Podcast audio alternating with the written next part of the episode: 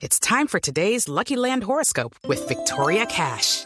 Life's gotten mundane, so shake up the daily routine and be adventurous with a trip to Lucky Land. You know what they say. Your chance to win starts with a spin. So go to LuckyLandSlots.com to play over 100 social casino-style games for free for your chance to redeem some serious prizes. Get lucky today at LuckyLandSlots.com. Available to players in the U.S., excluding Washington and Michigan. No purchase necessary. VGW Group. Void or prohibited by law. 18 plus. Terms and conditions apply. En Mañanas Blue, ¿qué pasó con... ¿Qué pasó con la investigación eh, de unos lotes y unas casas en Funza? Esas casas que habían eh, derribado la, alcaldía y que estuvimos acá con el inspector eh, de policía que dijo, yo, yo mencioné en su momento que esas casas no se podían tumbar arbitrariamente. ¿Qué pasó con eso, Diana? Pues Camila, esto ha dado un giro que usted no se imagina y por eso estamos en comunicación precisamente con el inspector de policía número 2 de Funza, Wilmar Solarte, a quien saludo hoy en Blue. Buenos días, eh, inspector, ¿cómo está? Buenos días para todos.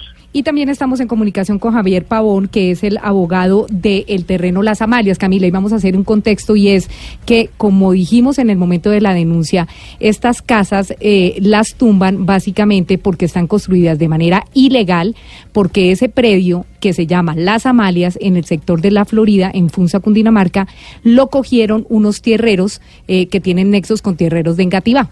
Estos tierreros no se han tomado solamente esos terrenos en Funza, hay más terrenos eh, que se han tomado estos, estos tierreros y que ellos al final del día dicen que tienen la posesión de los terrenos, como lo que hablábamos ayer, la posesión de los terrenos que porque le han hecho mejoras. Entonces, eh, la cosa es que Camila, el señor Javier Pavón es el abogado de el predio como tal, de, la, de los dueños del predio Las Amalias que llevan años tratando de recuperarla. Señor Pavón, buenos días. Buenos días para todos. ¿Cómo están?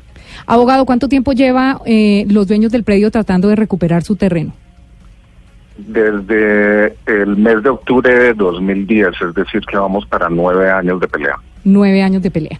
Hablábamos con el inspector eh, la semana pasada porque se tumbaron cerca de 34 casas y decía el inspector que lo había hecho la alcaldía de forma arbitraria. Sin embargo, revisando los papeles, ese mandato del propio inspector eh, que se encuentra en la línea, ese mandato era de hace más de un año y se cumple única y exclusivamente hace unos días.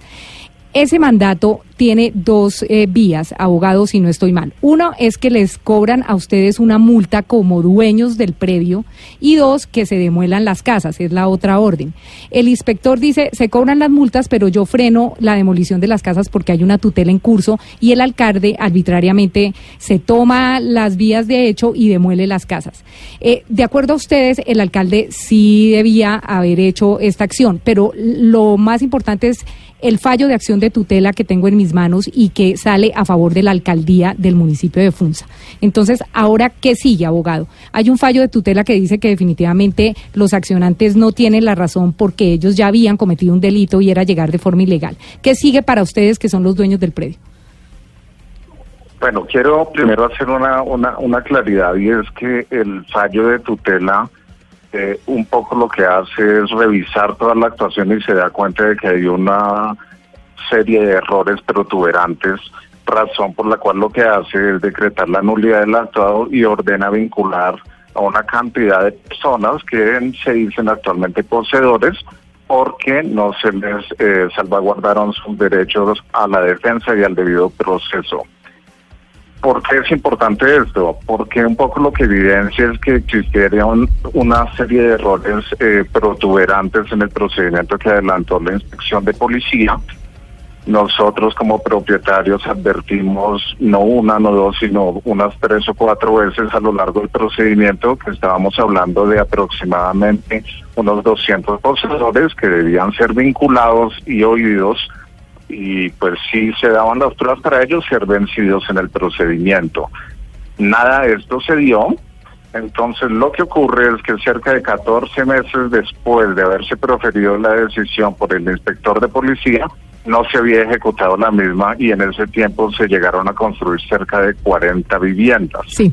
Eh, entonces, yo, permítame, abogado, yo voy con el inspector. Inspector Solarte, ¿por qué se han esperado nueve años para sacar a una gente que definitivamente se tomó el predio de forma ilegal y que son tierreros? ¿Y por qué usted se demora un año en dar, eh, en oficiar su propio fallo, por, en ejecutar su propio fallo?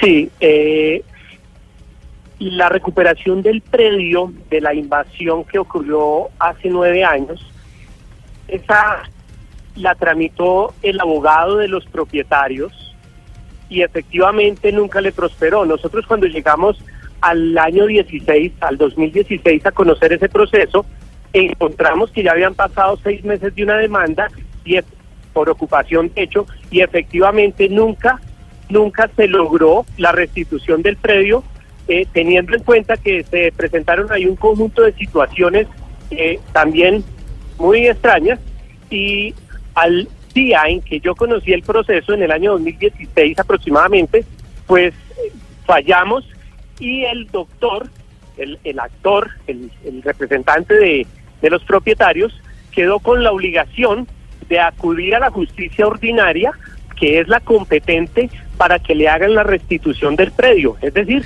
en el juzgado. Sí, pero abogado, eh, eh, eh, inspector, yo, yo solamente quiero saber y le, y le ruego que sea lo más breve porque tenemos muy poco tiempo. Yo solamente quiero saber, ya sale el fallo de tutela, ya que sigue, usted qué va a hacer como inspector del municipio para hacer recuperar ese predio para que sus dueños lo puedan tener.